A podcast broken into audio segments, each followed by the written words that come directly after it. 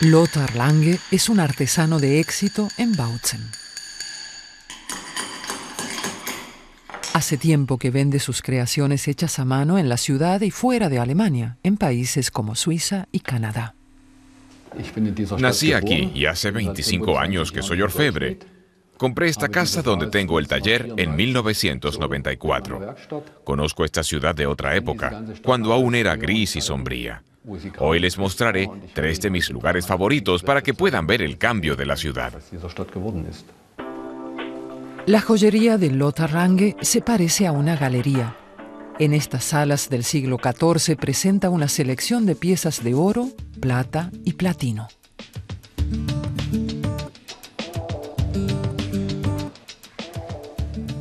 A pocos pasos de allí está la Plaza del Mercado, un lugar destacado para turistas de todo el mundo.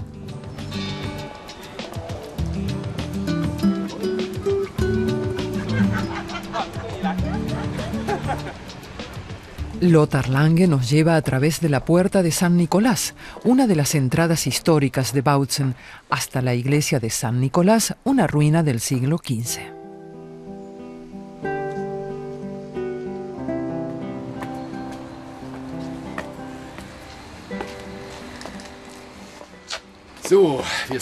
Estamos en el cementerio de San Nicolás. Es uno de mis lugares favoritos porque tiene algo místico. Es un pequeño homenaje a Caspar David Friedrich. Cualquiera que lo visite nota que tiene algo que llega al alma. Esta ruina podría haber sido el motivo para un cuadro de Caspar David Friedrich, el gran pintor del romanticismo alemán, quien durante un tiempo vivió cerca, en Dresde.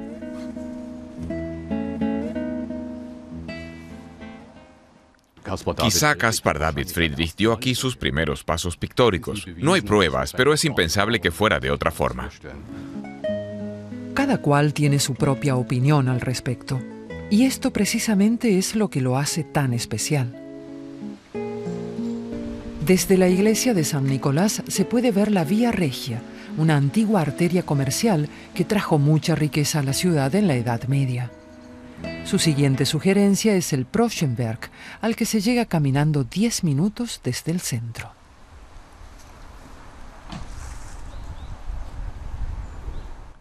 Este es otro de mis lugares preferidos. Desde aquí tenemos una vista panorámica de Bautzen que me hace pensar en su complejidad y en cómo se conserva. Es un lugar único. Creo que a todo el mundo le gustará, sea de aquí o no. Las vistas van cambiando según se avanza por el camino. Y es entonces cuando se comprende por qué Bautzen es conocida como la ciudad de las torres.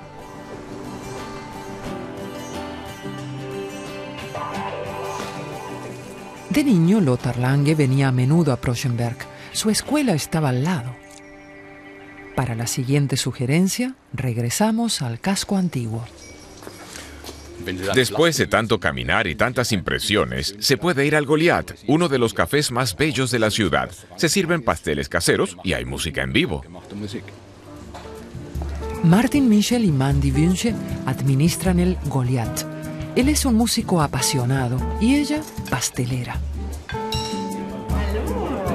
Vengo por tus deliciosos pasteles. Mientras Martin atiende a los clientes, Mandy se encarga de las tartas y pasteles.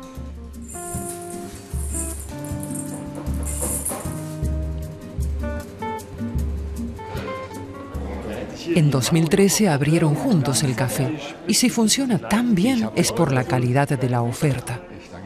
A ello se suman las aportaciones musicales.